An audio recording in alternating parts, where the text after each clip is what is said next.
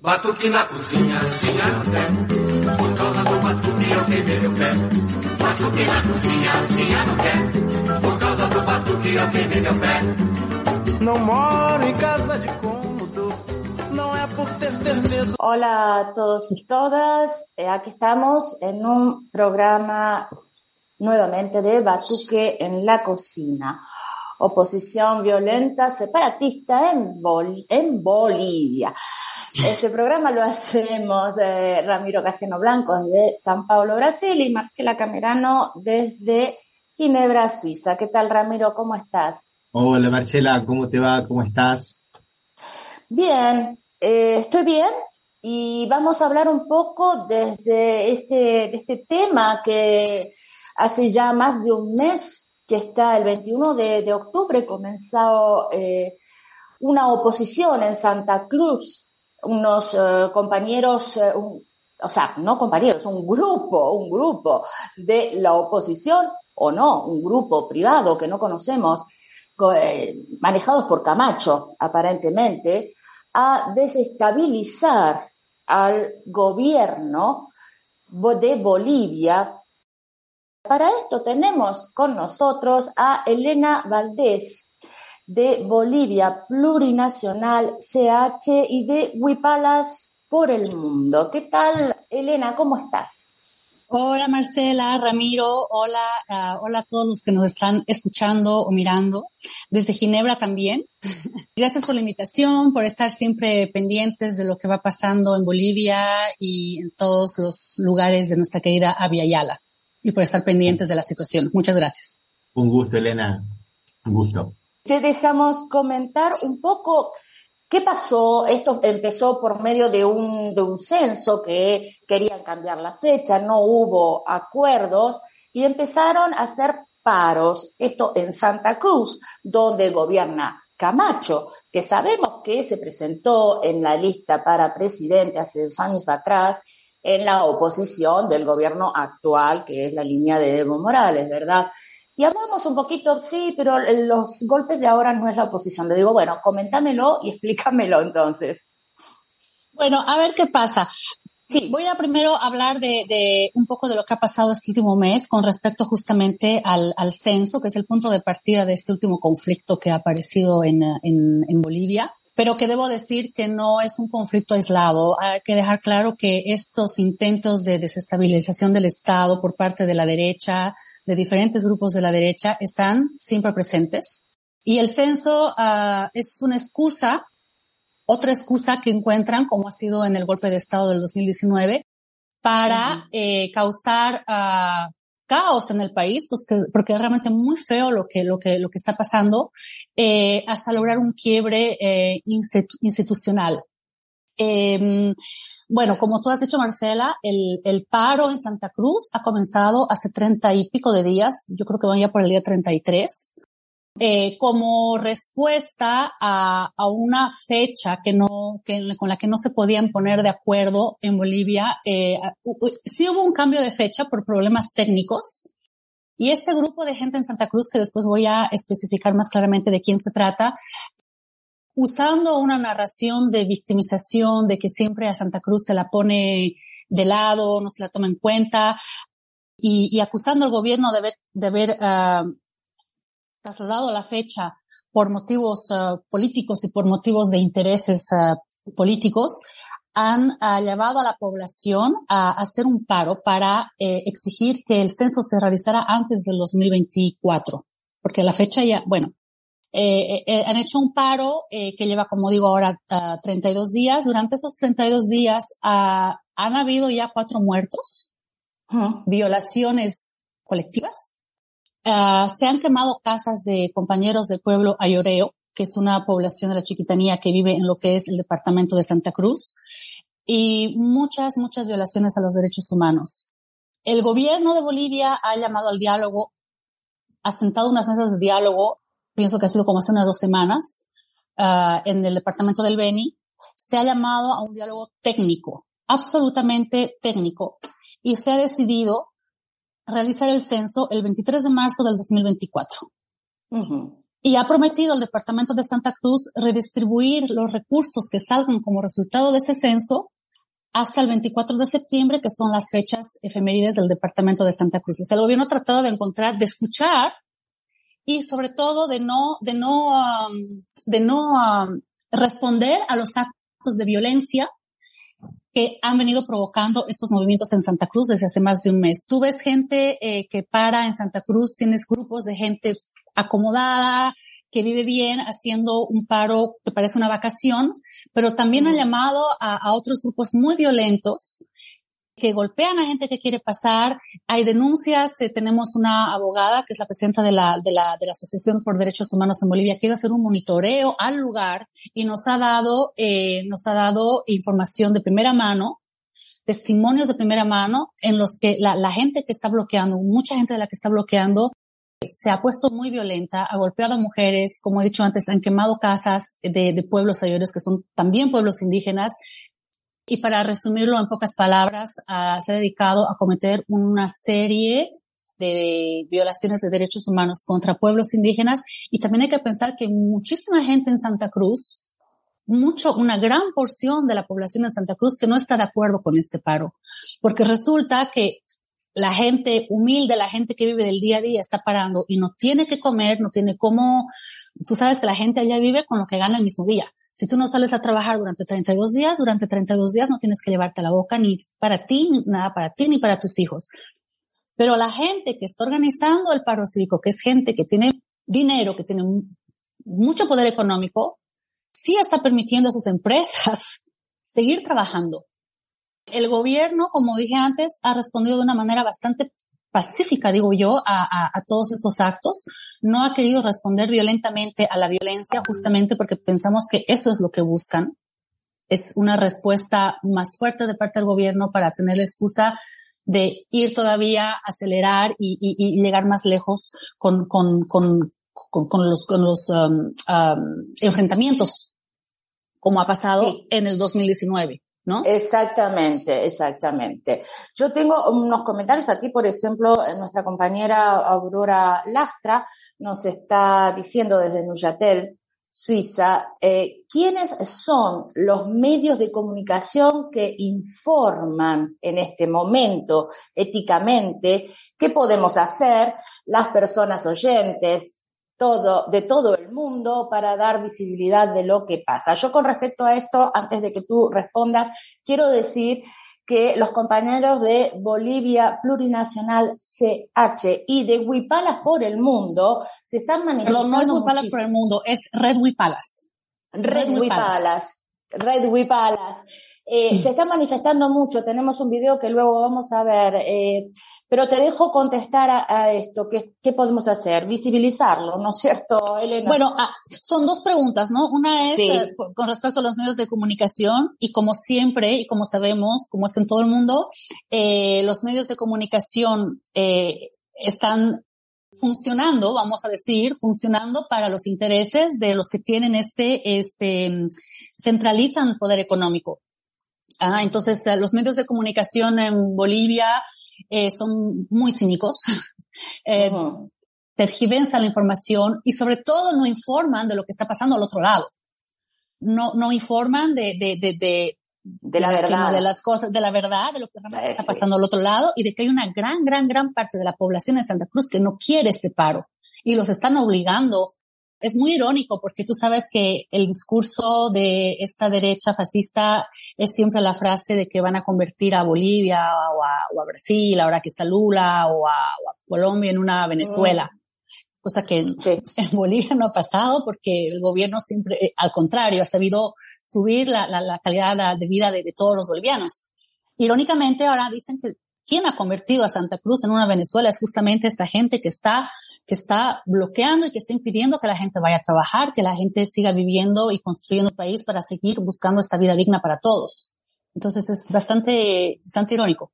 Y eh, como si, si Venezuela aparte le fuera tan mal, ¿no? O sea, aparte, es una, aparte es de, los, de los, Es una metáfora usada, es una retórica usada, recontrusada, que no quiere decir nada, que, que no tiene nada que ver con la realidad Pero en la imagen que ellos tienen al utilizar esta metáfora, pues ahora se puede ver una Santa Cruz completamente, hay imágenes terribles, o sea, allá se dicen rotondas a los, a los, a los, a los puntos, um, de circulación, le un point, rotondas se dicen también, ¿no? En, las rotondas, sí. Las rotondas, entonces en las rotondas es donde se pone la gente a impedir el paso de, de, gente de barrio, hay madres que se quejan que han sido golpeadas, les quieren quitar, les quieren quitar el teléfono cuando les dicen ni siquiera estaba yo filmando.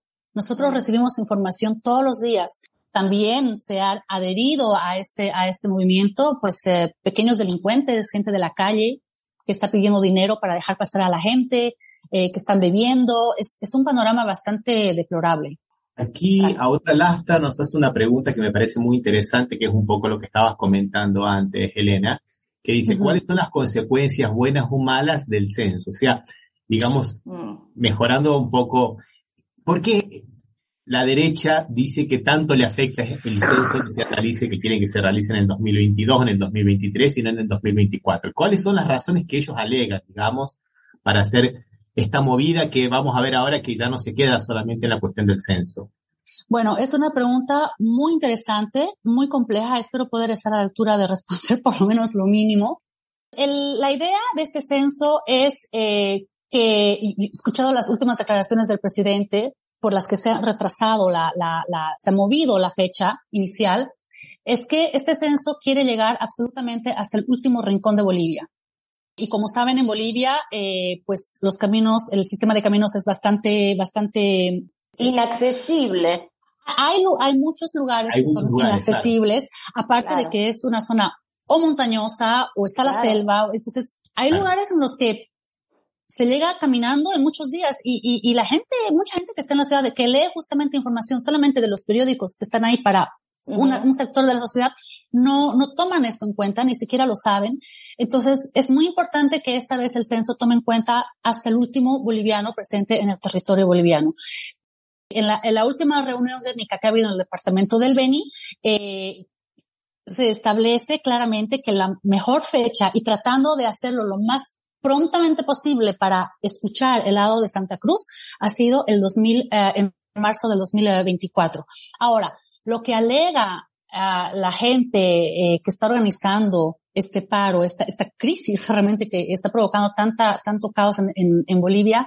Santa Cruz es un departamento que ha recibido mucha gente eh, en los últimos años por diferentes razones, por lo que tiene una gran población de gente del occidente también. Y justamente es toda esta gente que dice que, que, que quiere, quiere seguir trabajando. Entonces son como dos poblaciones o dos mundos que están completamente eh, paralelos en Santa Cruz. Santa Cruz alega que si el censo se hace más tarde, la distribución de recursos no va a ser la misma, tomando en cuenta la, la cantidad de población que hay en cada departamento, va a, quiere eh, Santa Cruz tener más uh, lugares, más espacios en el Congreso. Y hay una cosa también con la fecha de las elecciones, pero el gobierno está haciendo todo para que la distribución de recursos y la distribución de, de, no conozco el nombre técnico, pero de, de, de espacios que corresponde a cada departamento en el Congreso, se haga hasta el 2024. Claro, que sea equitativa. que sea, exactamente. Eso es lo que yo tenía entendido, que en realidad una funcionaria del gobierno había dicho que el censo se iba a realizar en el 2022. Pero en el 2022 no había condiciones. Primero porque hubo un gran descalabro dentro de lo que es la estructura propia del Estado por parte del gobierno de, de Yáñez. Y, y por otro lado, hubo una pandemia, entonces se anunció que se iba a realizar en el 2024. Y ahí yo creo, me parece, Elena, y esto es una pregunta que yo te hago, es una percepción mía, pero quiero saber si vos compartís esta percepción o no, que esto forma parte de el lawfare, que no es, lawfare no es necesariamente una mentira, sino es la distorsión de una realidad. Exactamente, y a una eso lectura, yo quería... Una, claro, una lectura, digamos, que uno hace una lectura eh, muy tendenciosa de una realidad. Entonces, me parece que esto es parte de esa narrativa que vos estabas comentando que tiene esta derecha de Santa Cruz de autovictimizarse y decir que la están queriendo saquear, que la están queriendo engañar, que le van a dar menos recursos. Exactamente, exactamente es eso. Que le van a dar menos escaños. Exactamente, como tú dices, es un lofer un golpe blando, como decimos también, es exactamente el mismo libreto que se ha visto cuando ha habido el golpe de Estado del 2019. Eh, se encuentra una excusa que puede ser que en momentos gobiernos este u otros cometan errores o, o, o, o cambien o cambien una, una es posible.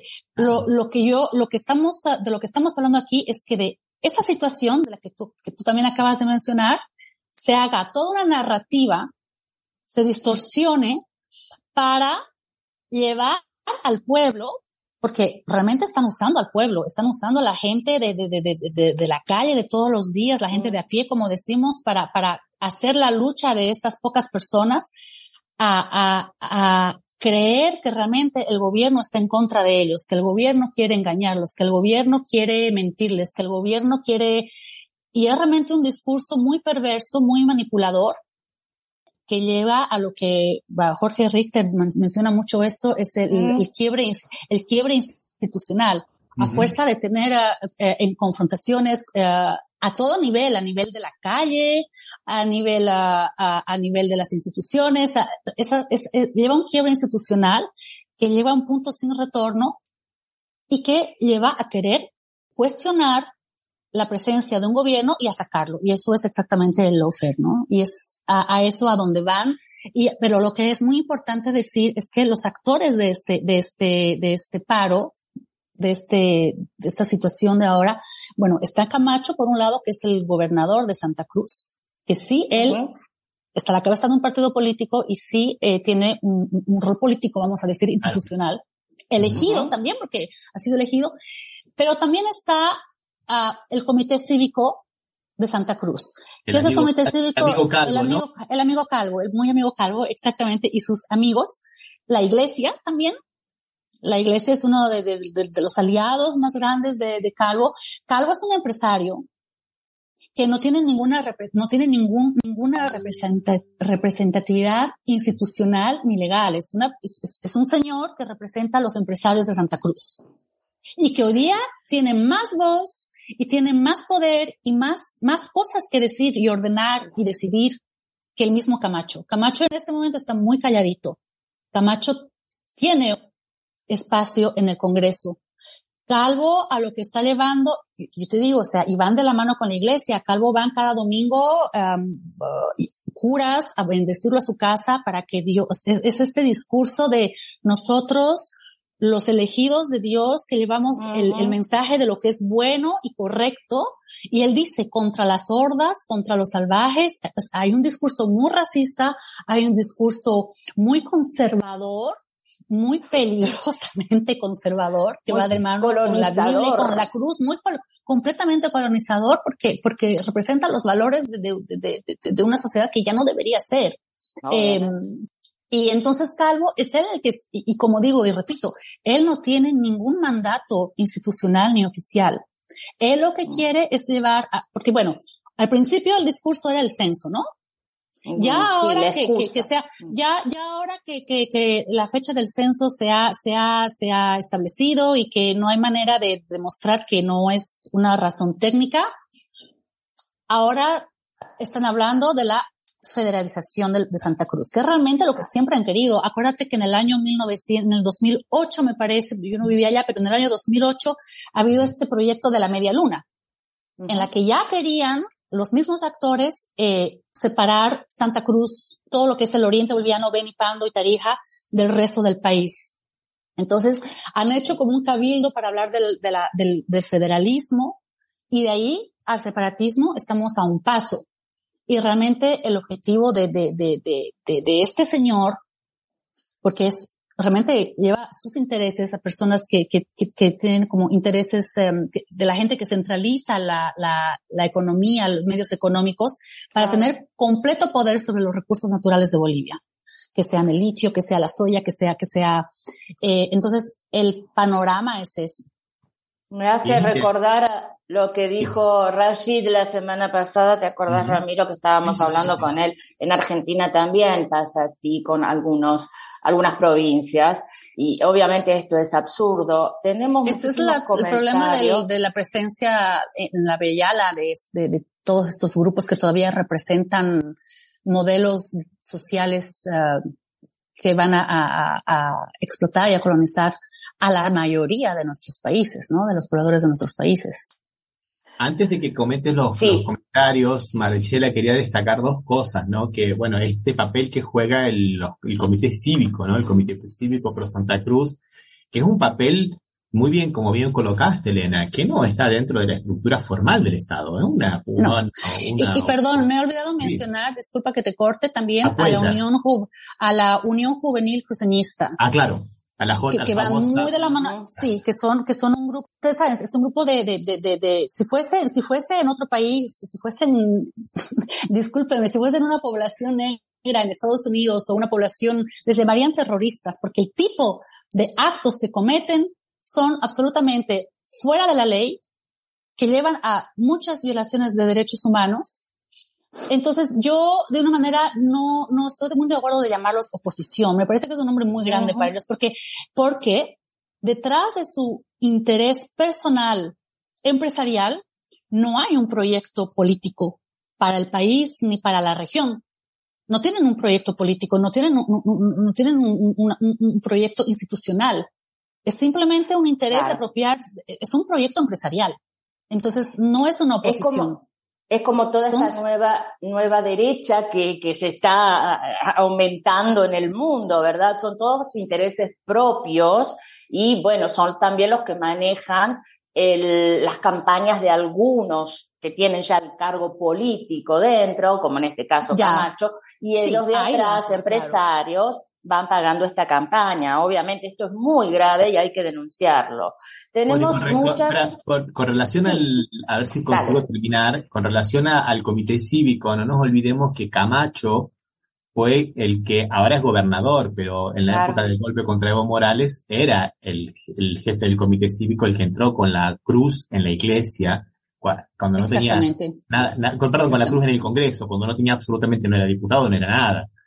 Por eso digo que el guion se repite, ¿ah? Exactamente. Y, el También otro personaje también de esta, de esta, de esta, bueno, muy bien nombraste la, a la juventud cruceña, ¿no? Que son muy violentos, grupos que están siendo investigados hace tiempo en la justicia, por ahí se pelean entre ellos, por ahí, pero, pero bueno, sabemos muy, bien que, que bueno, que entre bueyes no hay corneadas, como se dice popularmente, Eh, pero también está el señor Cuellar, ¿no? El rector de la universidad. La universidad, exactamente. Que es el que le da un poco esta fachada de institucionalidad a este movimiento, que es un movimiento separatista. Yo, pues, para mí me quedaron muy profundas, yo no recuerdo el nombre, perdónenme, las palabras de, de el secretario general de la COP, ¿no? De la Central Obrera Boliviana, que los denunciaba porque decía que eran yugoslavos y que había muchos croatas y, y, bueno, y no nos vea, veamos lo que ha pasado en Croacia y veamos los movimientos separatistas, ¿no? O sea, que es una cosa que viene trabajándose en América Latina hace mucho tiempo. Acá Aurora Lastra,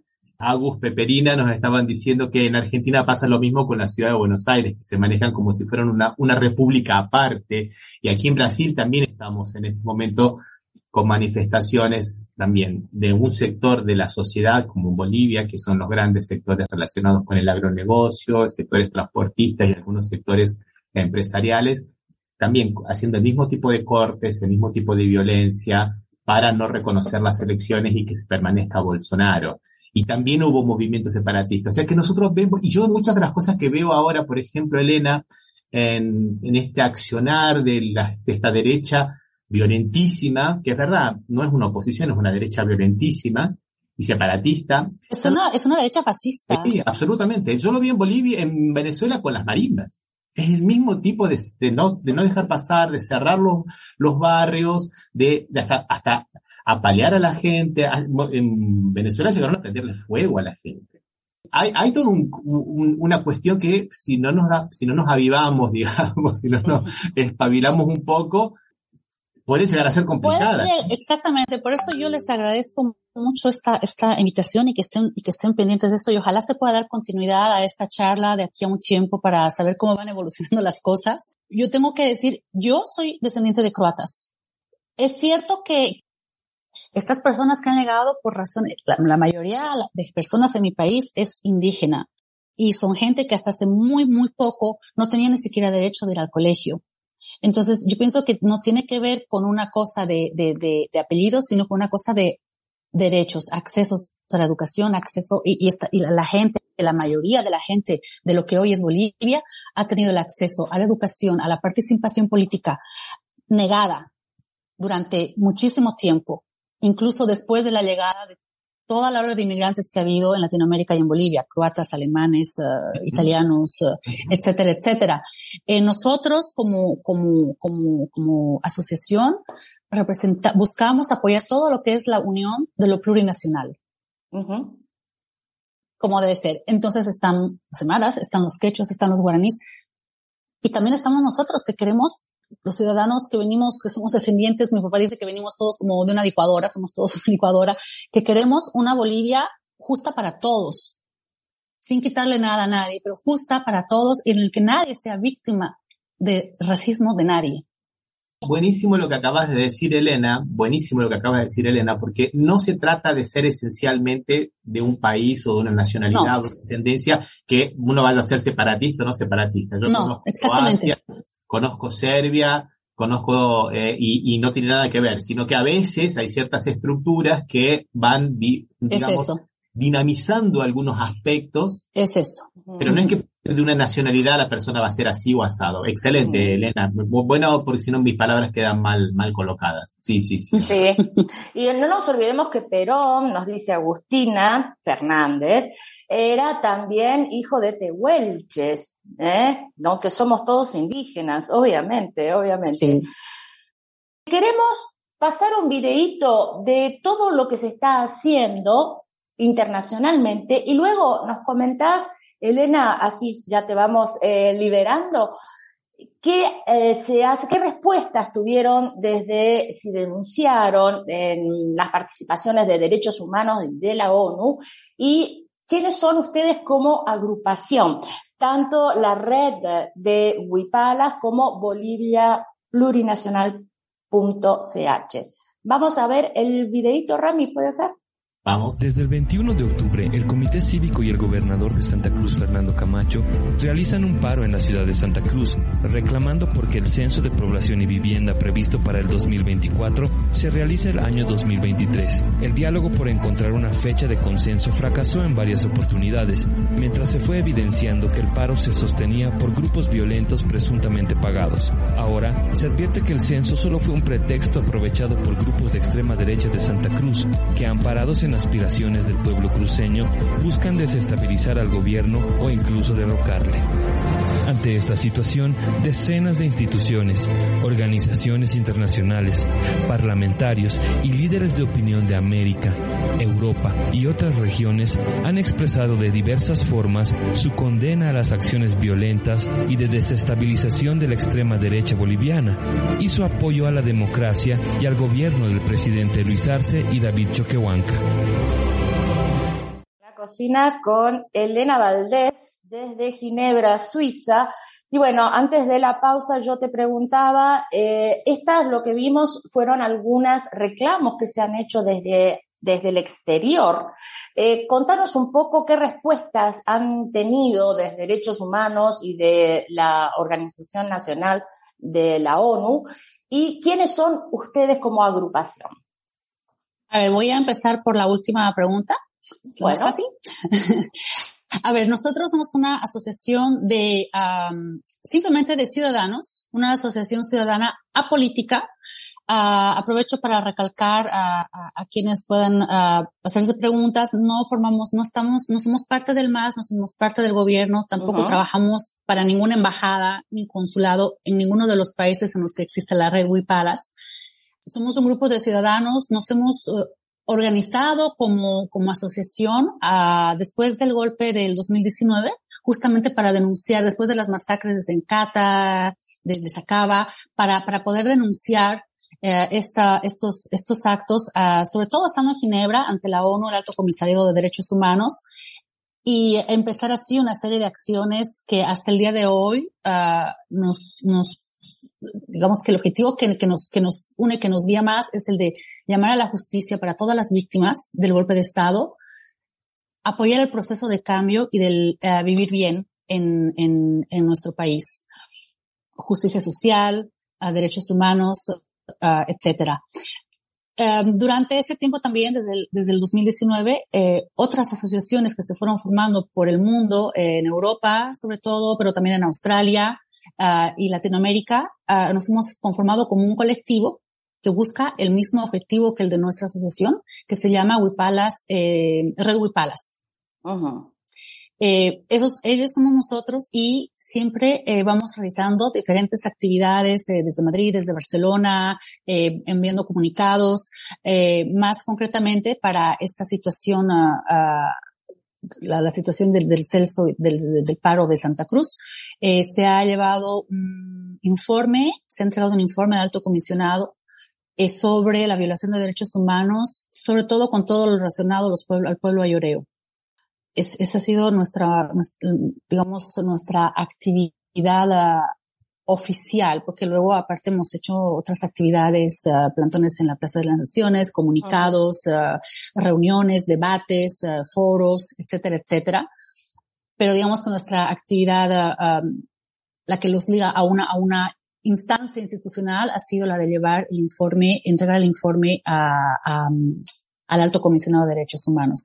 Hemos tenido respuestas, apoyo uh, de, instancias internacionales, eurodiputados uh, como uh, Maite Mola, eh, el Partido de Trabajo en Suiza y muchos otros movimientos de base de diferentes países y lugares que nos han apoyado. Eh, tengo un comentario de Maya que nos dice que eh, la CIDH y la OACN UDH se pronunciaron tarde, pero al menos se pronunciaron, denunciando la violencia, el racismo durante el paro en Santa Cruz, pidiendo que el gobierno investigue cada uno de esos hechos para que se haga justicia. Yo creo que sí, que necesitamos seguir eh, apoyando esto desde el exterior, que se haga justicia porque van por todos, no van solo por una parte de, de los compañeros y de los hermanos bolivianos, sino que van por toda Latinoamérica y la patria grande tiene que estar unida y organizada. Es por eso que visibilizamos desde Batuque en la cocina cada evento que pasa con nuestros hermanos, porque estamos todos unidos. Eh, Ramiro, no sé si querés alguna pregunta más. No, fue muy claro todo lo que ha dicho uh -huh. Elena y, y no, nada más, lo único que quería por ahí comentar nada más es que una cuestión, digamos, táctica, ¿no? Porque yo sé que, Elena, que hay por, por el lado nuestro una sed de justicia y que se haga cumplir la ley, pero ellos vienen manipulando el discurso de una manera muy, pero muy hábil, en el cual dicen que viven en una dictadura y que no tienen derecho a manifestarse y que para ellos es libre, es parte de la libertad hacer estos cortes de ruta y hacer estos actos de violencia. Entonces hay que tener un poco de, hay que, la justicia tiene que realizarse porque las leyes son para todos, ¿no? Lo que pasa es que la derecha siempre piensa que las leyes son para los otros, nunca para ellos, ¿no? Pero también un poco de táctica prudente a veces, ¿no? Para tratar de, de a veces de, de, que no sea usa, de ver cómo se minimiza este uso, ¿no? De que ellos hacen de esta supuesta, con muchas comillas, ¿no? Libertad irrestricta de hacer y deshacer como ellos siempre lo han hecho, ¿no? Es, es paradójico porque yo considero que, que el gobierno los ha dejado hacer bastante. no ha habido uh, represión, eh, yo, yo, personalmente, ¿ah? esto, esto es muy personal. Yo pienso realmente que ellos estaban esperando un poco de represión, un poco de lo que se debía hacer para poder justamente otra vez utilizar este elemento para convertirlo en un discurso, victimizarse, eh, eh, hablar de la dictadura, del socialismo, capitalismo castrochavista y todo lo que siempre dicen cuando hay algún acto, uh, uh, una, una, una, presencia del, del, gobierno. Lo que yo pienso es que es una población de Santa Cruz que quiere seguir trabajando, que no está de acuerdo con, con estos señores que no lo representan, que no, no han sido elegidos por nadie y que son ellos los que han caído en esta dictadura de, del señor, del señor Calvo, de un ciudadano X que tiene muchas empresas y, y, y, y ya, o sea, es bastante insólito. Yo quería rescatar también la buena actitud que ha tenido la gente de Cochabamba, cuya gobernación no se ha aprendido a esta cuestión de Santa Cruz y le ha dicho a los cochabambinos no van a venir a decirnos cómo debemos manejarnos con la Unión, no nos vengan con esas teorías de separatistas, no vengan a querer que discutamos esta relación orgánica que tenemos como departamento y Estado nacional, porque ustedes no son nada. Me pareció interesantísimo esa posición, ¿no, Elena? Sí, ha, ha, habido un, un, grupo, un grupo de, de, de, de gente afina a, a este mundo de, de los empresarios privados uh, que controlan uh, ciertos poderes económicos, que sí ha intentado, ha habido un, han habido unos intentos de, uh -huh. de, apoyar el cabildo, de, pero realmente han sido muy pequeños, uh, por no decir uh, absurdos, eh, que no han ido realmente más allá. Entonces, sí, pienso que no, no, sé cómo van a, van a, van a, lo último que sé es que Calvo ha convocado, porque claro, es que se le está terminando el argumento del censo, se le ha terminado el argumento claro. del censo, está buscando nuevas maneras de seguir. Yo, yo, yo miro todos los días la página del Comité Cívico de Santa Cruz y, y, y, trato de mirar cuáles son la, las nuevas palabras, el nuevo discurso que va a usar día tras día para seguir convenciendo a la gente de, de, de, de tenerla ahí parada, ¿no? Entonces, eh, ahora ha, ha, juntado a una, ha convocado una reunión de urgencia para hoy. Uh -huh. Entonces hay que, hay que ver qué, con qué retórica nos sale el Señor para que, seguir haciendo urgente. creer a la gente que, uh -huh. no, para hacer siguiendo creer a la gente que son ellos las víctimas y que los están maltratando mucho. Bueno, eh, la última que yo tendría que decir, eh, Elena, es una nota de color. Cuando digo de color, digo de color en serio, porque. Mirando uno las imágenes de lo que se llamaron, se denominaron las primaveras árabes, ¿no? Principalmente las fotos de la Plaza Tajir en Egipto, donde solo estaban los colores de la bandera de Egipto, el negro, el, rojo y el blanco. Después nosotros veíamos las marchas destituyentes contra Cristina entre el 2012 y el 2014, donde solo aparecen los colores de la Argentina, celeste y blanco. Y después todas las otras marchas, que ellos se, se apropiaron de esos colores. Las marchas golpistas acá contra Dilma en Brasil, donde solo aparecían mm. Y ahora yo veo las imágenes de los cabildos de Santa Cruz, donde no aparece la bandera de Bolivia, solo aparece la bandera verde y blanca de Santa Cruz. Sí. Qué interesante cómo Muy interesante. nosotros vemos un, una cierta continuidad, digamos, hasta Muy interesante y sí. Exactamente, es toda una puesta en escena, ¿no? Con guion, uh, una cosa muy lingüística, y, y, y, como tú dices, una, una, una, un decor ahí atrás, un, un, una claro, simbología muy fuerte, ajá, de fondo, y efectivamente está la bandera uh, verde y blanca, y hay una, una flor también que, bueno, no, muy bonita, como una, no sé cómo se llama, que, que, que también es el símbolo, como el símbolo de, de esta región del, del, país. Y es cierto que poco a poco, eh, se han ido de, de eh, tomando distancia con la bandera como nosotros le llamamos la tricolor, la bandera, la bandera boliviana, y bueno, eh, es, es, muy interesante ver el proceso que, que, que, va siguiendo, la evolución que va siguiendo. Al principio era Bolivia, estaba la bandera, lo del censo, y poco a poco van, van cambiando de discurso para, para, para buscar otros, su, su verdadero objetivo, digo yo. Así es. Aquí Aurora nos dice que en Argentina intentaron asesinar a Cristina y no se pudo hasta ahora encontrar a los cabecillas, es otra metodología de la derecha y es otra metodología de la derecha. Y yo voy a aprovechar lo que dijo Aurora Lastra para ver inclusive lo que está ocurriendo en este momento en Pakistán, ¿no? Que por un proceso propio de la UFER lo han destituido a Imran Khan, que era el primer ministro, y que tiene casi más del 80% de la aprobación de la población, y lo han intentado asesinar. O sea, parece que estamos entrando en una nueva época donde matar a los líderes populares, matar a los líderes populares, pareciera que ya está permitido de nuevo, ¿no? Otra vez la, la época de la Ajá. violencia, y sabemos muy bien de dónde vienen, ¿no? Sabemos muy bien quiénes fueron los que mataron a Kennedy, por ejemplo, o a Martin Luther King, ¿no? Como tienen esas. Sabemos muy bien, finales, y yo pienso ¿no? que están llegando a este punto porque son líderes que mueven a, que mueven a mucha gente que, que de otra manera no tiene voz.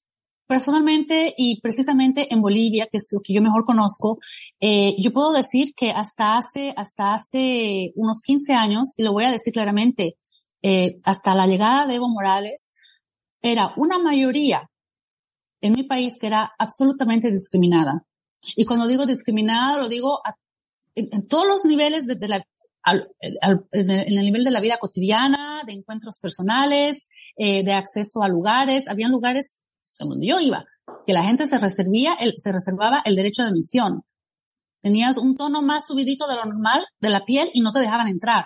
Mm. Entonces, todo eso hace que hay una, una población que es muy mayoritaria, que está ahí y que no tiene voz o que tiene una y no la escuchan. Y cuando la usa, este, hay respuestas muy violentas. Desde, desde que ha llegado el gobierno de Evo Morales, para mí ha sido una verdadera revolución social y cultural en Bolivia, porque la Bolivia que había antes nunca va a volver a ser. Con errores, con, con, con, con como decimos nosotros, con metidas de pata, con, pero el hecho es que la Bolivia que había antes del 2005 no va a volver a ser, y menos mal. Este cambio no puede hacerse de una manera uh, pacífica, armoniosa, bonita, dándonos besos y abrazos todos. No se puede. Sería bonito, pero no es así. Yo pienso que eh, es toda una población que de pronto tiene voz, tiene acceso a la política, a la vida política de una manera no marginal, de una manera no, no clandestina, no puede hacerse este, este, mm, este, este, este, mm, esta transición de una manera eh, armoniosa. No, no, no es posible. Va, a tomar un tiempo que todos los nuevos actores tomen su lugar y se vuelvan a organizar. Pero, pero, entonces yo pienso para seguir a lo que tú estabas diciendo, es que como hay esta fuerza ahora, matar al líder es, una de las soluciones más gráficas y eficaces que se puede encontrar. El compañero Evo salvó la vida milagrosamente, ¿no? No nos olvidemos de esto, que inclusive llegaron a dispararle al avión de la Fuerza Aérea Mexicana. Al avión de la Fuerza el 2019, exactamente. Y eso, eso no se, de eso no se habla mucho en los medios de comunicación en mi país. Casi nada. Claro. Bueno, también recordemos que, que en este momento eh, hay todo, o sea, en matar, en todo eso, eh, que les, obviamente que estamos en la extrema. Eh, ¿Por qué en, en Bolivia no se hace tan así y se da el golpe? Porque justamente Bolivia pusieron en la constitución que eh, nos comentaba el otro día Rashid, ¿no es cierto, Ramiro? De que constitucionalmente eh, ahí se me perdió el hilo, ayúdame. ¿Es relacionado con que es un Estado plurinacional? Sí, y que no se puede, eh, ah, poner los jueces era, ahí está. Ah, claro. ¿Viste? claro, poner los jueces a dedo, como está en todas partes, sino que constitucionalmente se votan. Eso nos comentaba, y justamente entonces, como no pueden hacerlo por ese lado, eh, eh, lo hacen por medio del golpe, lo quieren hacer por medio del golpe de Estado. Pero no, vamos a un caos político. Mm. Totalmente, totalmente. Esto, esto no nos olvidemos que hace muy poquito que, que aconteció. Si el pueblo tiene voz cuando sale a la calle, aún corriendo el riesgo de morir nos dice Aurora Lastra. Eh, Maya nos dice gracias al pueblo mexicano y argentino por toda la solidaridad con Evo Así Morales. No al golpe militar, nos dice Aurora. Sí, obviamente. Vamos a hablar después un poquito de, de lo que ha pasado con Cristina también en este momento y con un montón de cosas. Decime, Rami. No, no, no, no, absolutamente nada. Ah. No, lo, que, lo único que podríamos decir nuevamente, lo que dijo gracias al pueblo argentino, recordemos que una gran parte del pueblo argentino lamentablemente está con Macri, Macri le cerró el espacio aéreo para que vos pudieras salir. Si fue, digamos, oficiosamente Alberto Fernández. Entonces, gracias, digamos, a la parte de este pueblo argentino.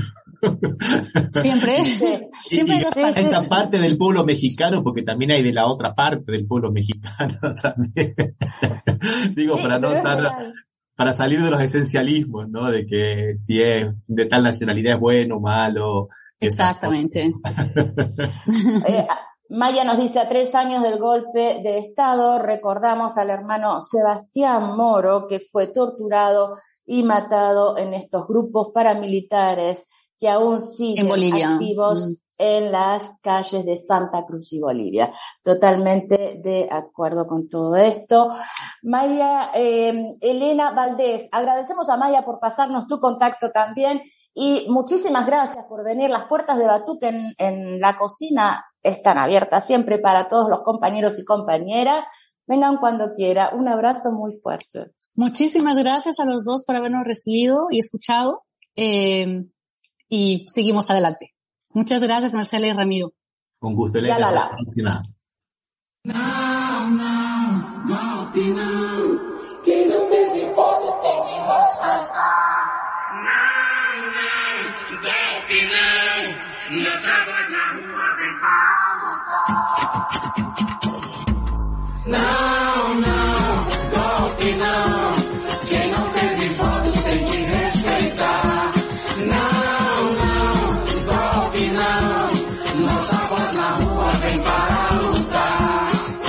sistema é bruto, o processo é lento. Nosso sentimento não vai recuar. Amor, liberdade, verdade, alimento. Não tinha e agora querem golpear.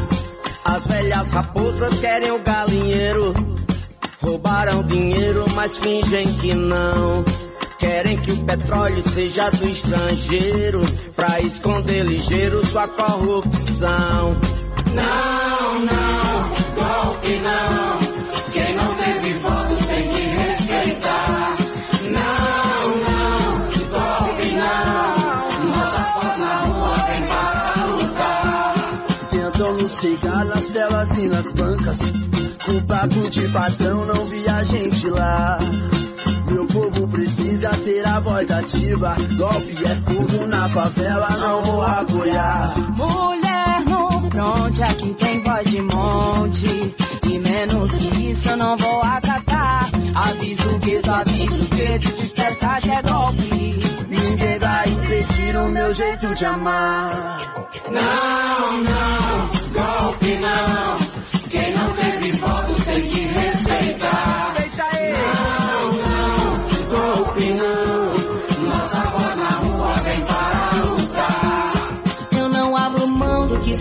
sonhamos juntos.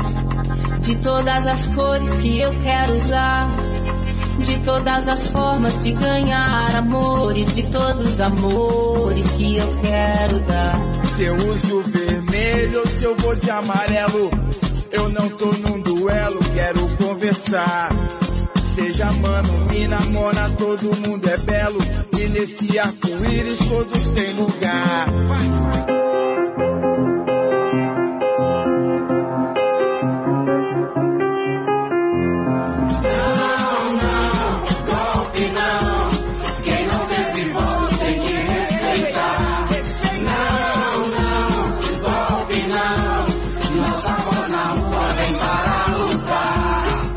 é ditadura, eu digo nunca mais. A vontade das urnas prevalecerá.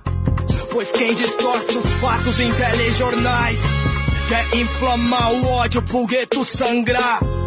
O machismo mata, a imprensa mente, mas a internet é nosso canal. Somos a guerrilha na nova trincheira, a nação guerreira do bem contra o mal. Não,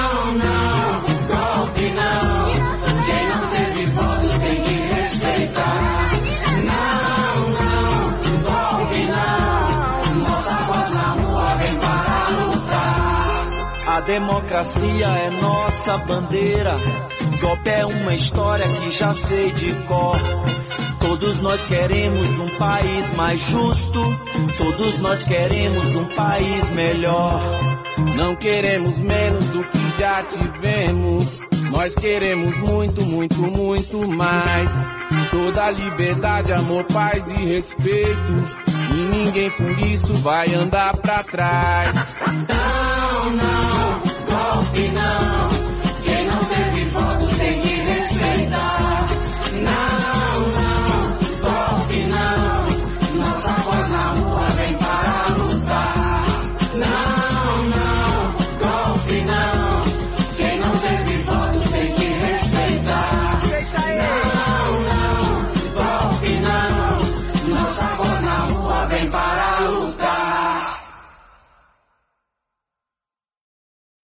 Batuque en la cocina.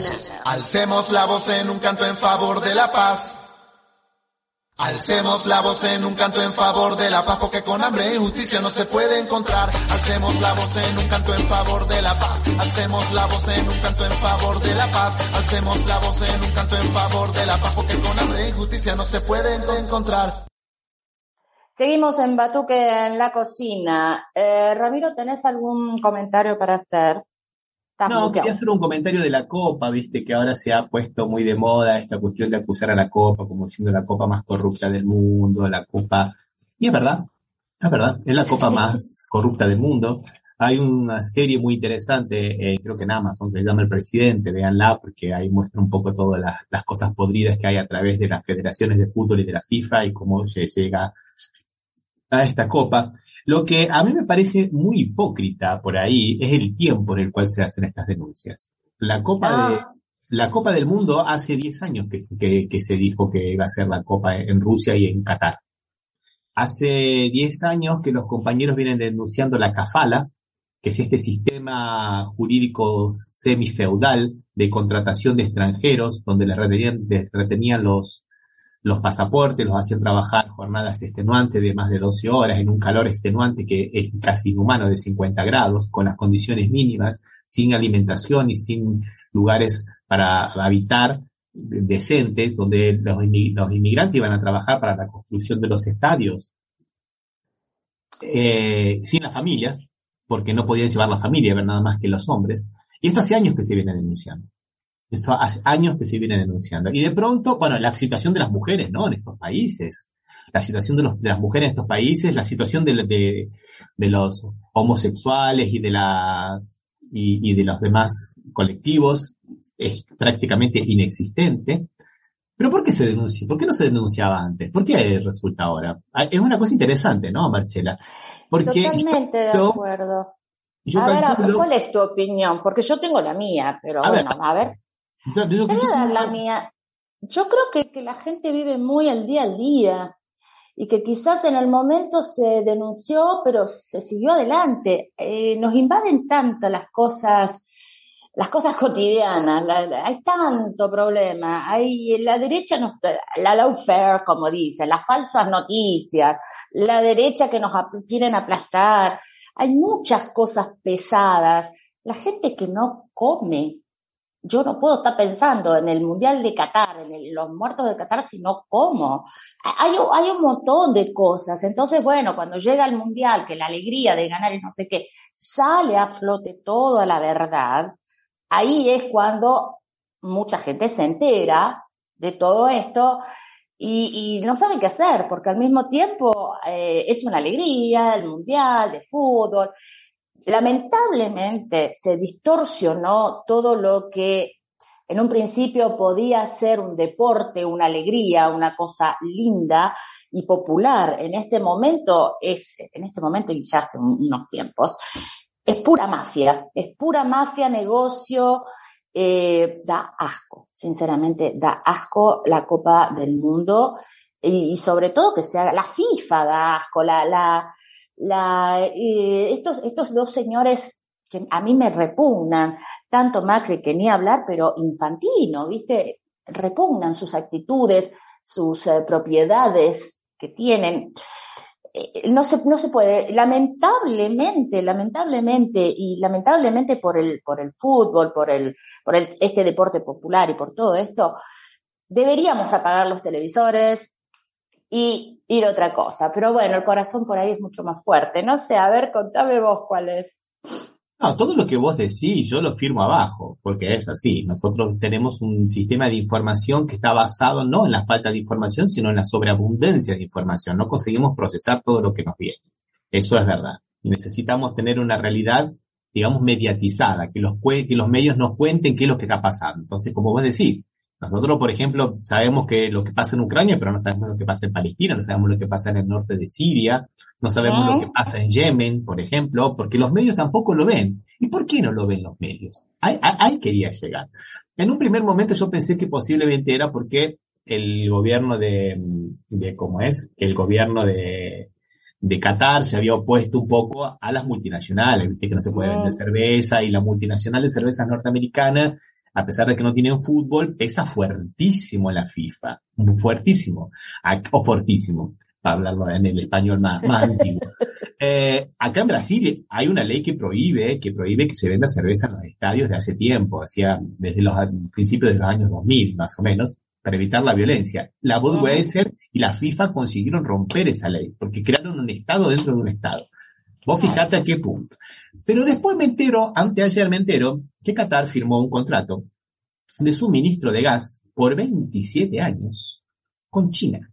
O sea que el gas de Qatar no va más para Europa en los barcos como iba, sino que ese gas va a ir para, y ahí comienza, bueno, esto no se, no se, no se hace un, contrato, bueno, nos sentamos vos y yo, hacemos un contrato, eso se negocia, se ve, se trabaja, se, se establece el precio, es un proceso que demora mucho, porque un contrato a 20, acá 27 años se fija el precio ahora, más allá de lo que puedan ser las oscilaciones del mercado. Y justo ahora, ahora que, hay, que está ese contrato, aparece las denuncias contra Qatar, las denuncias contra la... O sea, eh, claro que lo que vos decís es verdad, pero ¿por qué los medios de comunicación ahora salen a denunciarlo como si se hubieran enterado recién? Gente, las filtraciones de la FIFA demostrando el pago de sobornos a Grondona, a Teixeira aquí de Brasil, a, Platini, a Blatter, esto hace dos años que salió, hace dos años que se sabe esto. ¿Por qué ahora? ¿Porque empieza la copa? o porque hay, o por, viste, yo, yo, no, yo no, estoy diciendo nada, viste, Marchera, no estoy diciendo nada, no estoy asegurando nada. Pero, viste, hay muchas coincidencias, ¿no? lo que si, tiene, si, tiene, oreja de perro, si ladra, tiene hocico de perro, cuatro patas, mueve la cola, viste, es difícil que sea un lobo, viste. Puede, puede ser, ¿no? No puede. puede. pero, pero qué sé yo, me parece que son como decimos demasiadas coincidencias. Sí. Nos dice, Agustina nos dice, el Diego siempre denunció la FIFA y lo difamaban los medios hegemónicos. Maradona siempre contra Pinochet, Videla, Clinton y hoy la FIFA negociando con el reino de Qatar, un reino creado por el reino de Arabia Saudita, creado y aliados de la corona británica. Uy, cuánta razón tiene absolutamente, tiene toda la razón. E inclusive Diego se atrevió lo que nadie se había atrevido a hacer, mm. a meterles un sindicato, el sindicato de los jugadores de fútbol. Eso no se había, porque para ellos el, el jugador de fútbol es una cosa que va y viene como dicen, ¿viste? Es una cosa que va y viene, no es, eh, no es permanente. Los, los, los dirigentes sí son permanentes y justamente denunciando las condiciones, ¿no? Y ya que estábamos hablando del, del gato, miraste este meme que apareció aquí, divino. Ay, sí, me encantó, me encantó, me encantó. es el único representante argentino que hay en la, en la FIFA de Argentina. Y vos sabés que yo no sé, no sé mucho de fútbol, Marcela. Yo te digo la verdad, no sé mucho de fútbol. Ah. Yo la verdad que escucho y no puedo hablar nada porque no sé de fútbol. Eh, sinceramente, ni vi el partido ayer de Argentina.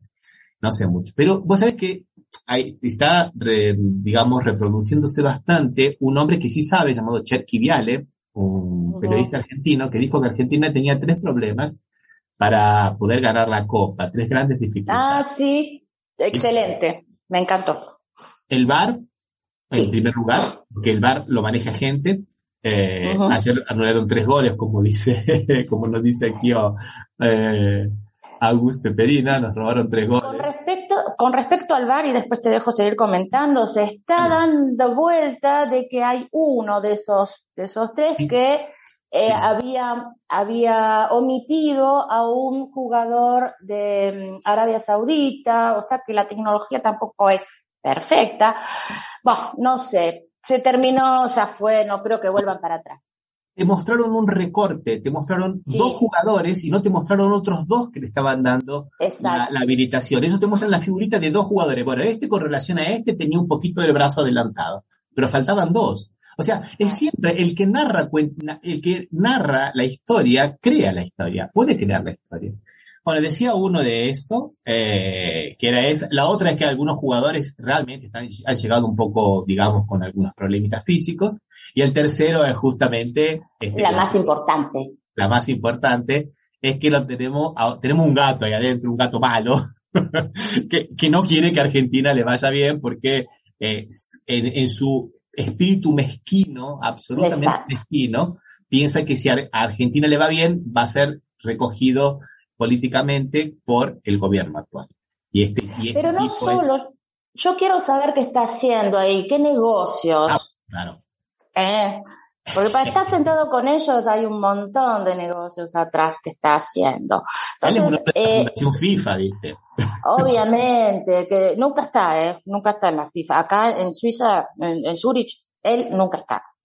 Ya hemos ido varias veces, él nunca está. Pero bueno, está en la Bueno, yo, sé- reposera. yo no sé nada de fútbol, pero la única cosa que yo sé de fútbol es que esa asociación FIFA la, la creó Blatter con la idea de darle Claro. cuatro o cinco canchitas de fútbol y algún poquito de plata, ese que le sobra, a algunos países pobres para tener los votos cautivos. ¿viste? Y eso Sí, también obviamente. en una caja de recaudación. Y lo han puesto justamente a uno de los grandes recaudadores, no, no en vano, ¿no? Totalmente de acuerdo con lo que estás diciendo. Y, aparte, en, un país donde el derecho humano es la, la, la silla, decimos acá, la, la silla, la, la base, eh, como es Suiza, bueno, hay un libro, hay un libro de los años eh, 90 que dice la Suiza lava más blanco. Así que, viste, dejémonos de joder, no pueden haber tantas contradicciones, pero bueno, la Suiza es neutra. En fin. Y eh, lo que sí quiero hacer ver a la gente, esto siempre lamentablemente queda entre nosotros, pero miremos estas fotos, tengamos en cuenta de que futuramente, si Macri se postula, fíjate, fíjate con quién negocia, fíjate que, dónde se mete y, y cuánto le importas vos como argentino. Fíjate mucho en todo eso para, para votar, para saber. Si bien hoy tenemos algunos errores, como decía recién la compañía, compañera Elena, eh, no va a ser lo mismo, eh, nada es lo mismo, tenemos eh, las contexturas, los contextos actuales políticos y geopolíticos son otros, vamos avanzando. Teníamos que sacar a Macri del, del, de, ese, de ese poder, entonces por eso se hizo esta, esta, este frente de todos. Sigamos adelante, sigamos unidos y sigamos siendo la oposición y tengamos confianza, porque hay muchísimas cosas positivas que sí se están haciendo en el gobierno actual y que no se están viendo. Como hay otras también, como hay otras negativas. No te digo que no, no te digo que no aumentó eh, el, hambre en Argentina en este momento pero hay muchas cosas positivas, muchos crecimientos. Se está dando ahora un aumento, dieron un aumento de la tarjeta alimentaria, la que antes se llamaba tarjeta alimentaria, Ramiro. Esto me parece muy importante. Se han dado bonos a los jubilados también para ahora, para Navidad, que también me parecen importantes.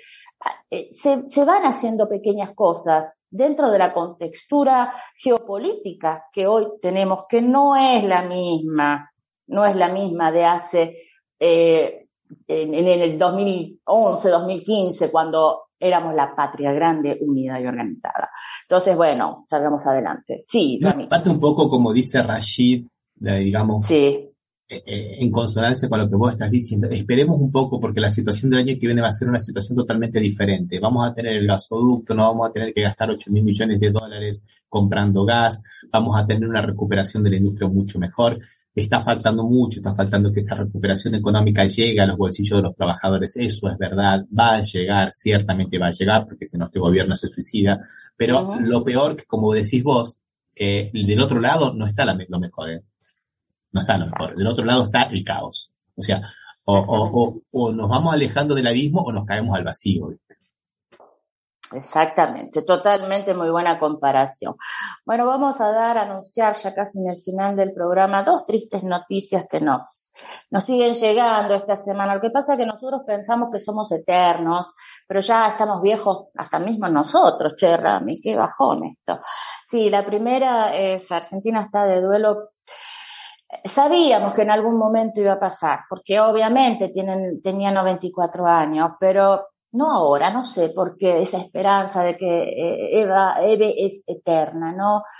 Y bueno, el domingo a las 9 de la mañana ya estaba internada y falleció Eve de Bonafini, una de las fundadoras de eh, Madres de Plaza de Mayo, Eh, la recordamos aquí, tenemos un, un videito cortito, creo que está en el final, no sé si lo tenemos para pasar, aparte de las fotos. Eh, Eve luchadora, Eve mm, pensando en los otros, Eve, eh, Eve en la patria, como ella decía, a las madres los parieron los hijos. ¿Verdad, Rami? Sí, sí, sí, absolutamente de acuerdo. Eh, y es muy interesante lo de, lo de Eve, Marchela, es muy, pero muy interesante porque eh, fue una lección de vida que ellas enseñaron y que ellas aprendieron y enseñaron. Porque ellas Sí. no tenían un manual de militancia. Ellos crearon, ellas, ellas crearon el manual de militancia. Lo fueron haciendo de a poquito, lo fueron, eh, como es, lo fueron creando de a poquito, lo fueron perfeccionando, vieron lo que funcionaba, lo que no funcionaba. Tuvieron que, como ellas dicen, hasta aprender a cómo se hablaba en una asamblea. Porque iban, participaban y no les daban voz. Entonces es una cosa, digamos, eh, es fuerte, fuerte que se nos haya ido. Y yo creo que de alguna manera el mundo es injusto con Eve de Bonafini, porque debería haber sido Premio Nobel de la Paz, eh, debería haber tenido mucho más, eh, como es, mucho, mucho más reconocimiento. Ella Eh, no quería. Ella no quería, eh, ojo que no quería. Sí, yo sé que no quería, pero la lucha que ellas hicieron por los derechos humanos fue única. Totalmente, Yo, sí, yo sí. sé que, yo sé que hubo gente que hizo muy bien muchas cosas, ¿no? La misma, eh, los de la, la Liga de los Permanentes de los Derechos Humanos hizo muchas cosas, muchas cosas, el trabajo todo de, de, de ir por todos los juzgados y las comisarías, recopilando ese trabajo de hormiga, las denuncias hechas, los habeas corpus presentados y rechazados y todo ese tipo. Fue un trabajo muy, pero muy interesante. También lo mismo podemos decir del, de, de, ¿cómo es? De lo, del sector ecuménico también, de los padres que también ayudaron muchísimo. Cada uno fue aportando, pero el trabajo de, digamos, kamikaze, de ponerle la cara en las calles y de visibilizar y, y de no quedarse únicamente en el tema de los desaparecidos. Ellas tenían universidad, Exacto. querían que los jóvenes vivan bien, querían que a nadie le falte la comida. Ellas estuvieron presentes en muchos otros actos y manifestaciones de otros tipos de derechos humanos. No fue solamente la cuestión de los desaparecidos. Eso me parece de acuerdo. Y, y bueno, y la gran enseñanza, ¿no? La venganza nunca. Justicia sí, venganza no. ¿no? Eso me parece que es fundamental. Hay, hay una caricatura que dice, usted está eh, criticando a Alberto Fernández, a su, a- al gobierno actual, por supuesto, pero no es compañero, por supuesto, por eso lo critico, a los compañeros se los critica, al enemigo se los combate.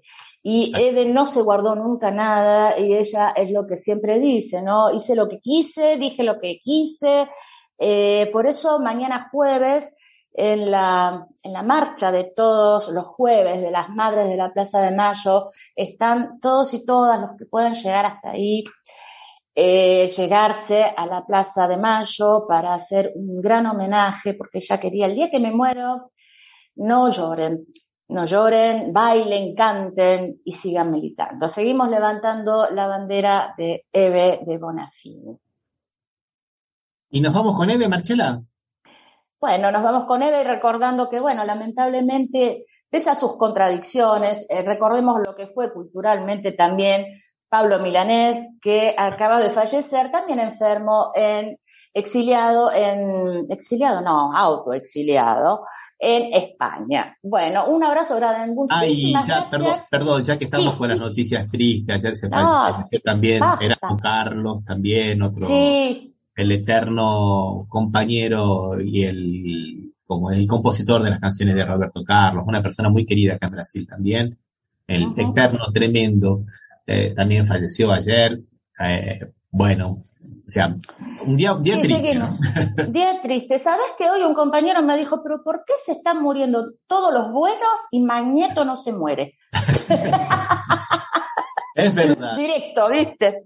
Bueno, mandamos un saludo a nuestros compañeros de FM Impacto, donde nos pueden seguir todos los domingos a las 8 de la noche. Batuque en la cocina también lo pueden ver por Facebook, YouTube, eh, YouTube, TuneIn, Twitch, eh, Twitter y también por iVox.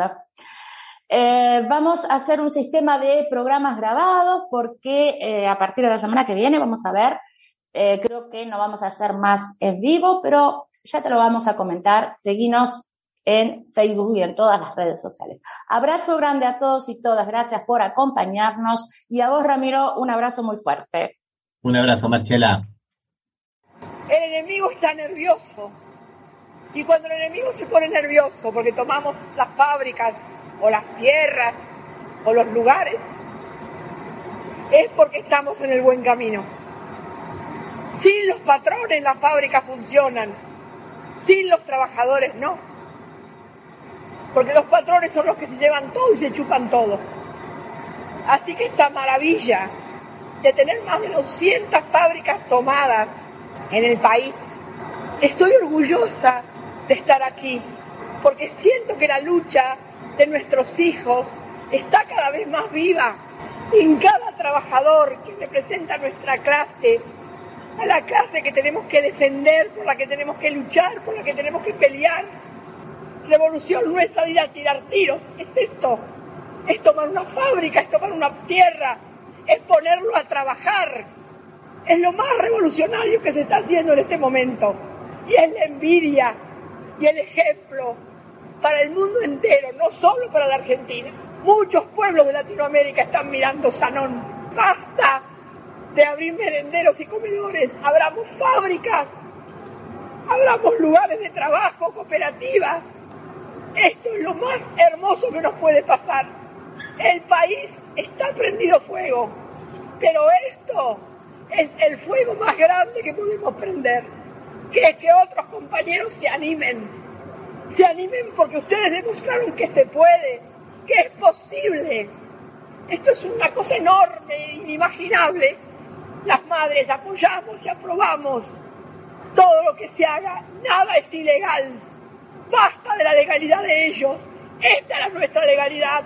La toma por derecho propio de fábricas, de calles, de plazas, de lo que venga, compañeros, de tierras improductivas tiradas de los más ricos nos pertenecen, son nuestras y tenemos la obligación de tomarlas. Y no es regalo de nadie, es nuestro derecho que nadie nos lo puede quitar. Gracias.